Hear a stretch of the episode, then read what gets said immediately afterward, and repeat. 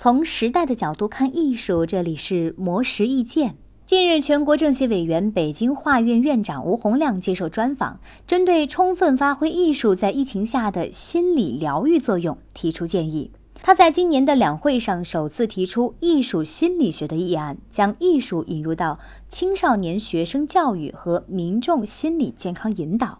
吴洪亮认为，这次新冠疫情不仅危害到人们的生命与身体健康，也对很多人的心理健康造成严重影响。对此，他建议拓展更多守护大众心理健康的途径，例如艺术就已被证明能够有效辅助心理创伤治疗，需要有一套成体系的方式来充分的发挥其疗愈的功能。吴洪亮还特别强调了艺术对儿童心理需求的作用。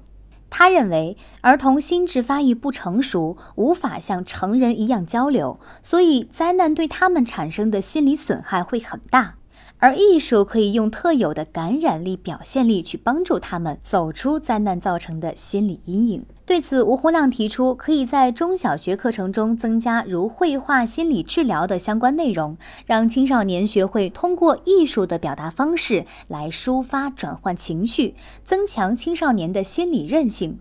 通过高校通识课增加艺术心理学的内容，在高等美术院校增加艺术心理学跨学科的研究，将研究成果应用于实践之中。对此，吴洪亮还期望国内的艺术家可以在火车站、街道路口等城市的节点创作公共艺术主题的作品，用作品中深刻的艺术洞察力为大家的心理和身体服务，让观者获得客观理性的心理思考。他表示，无论是传统艺术还是当代艺术，艺术家要有更公益化的方式来体现艺术的社会功能，提示帮助更多的人。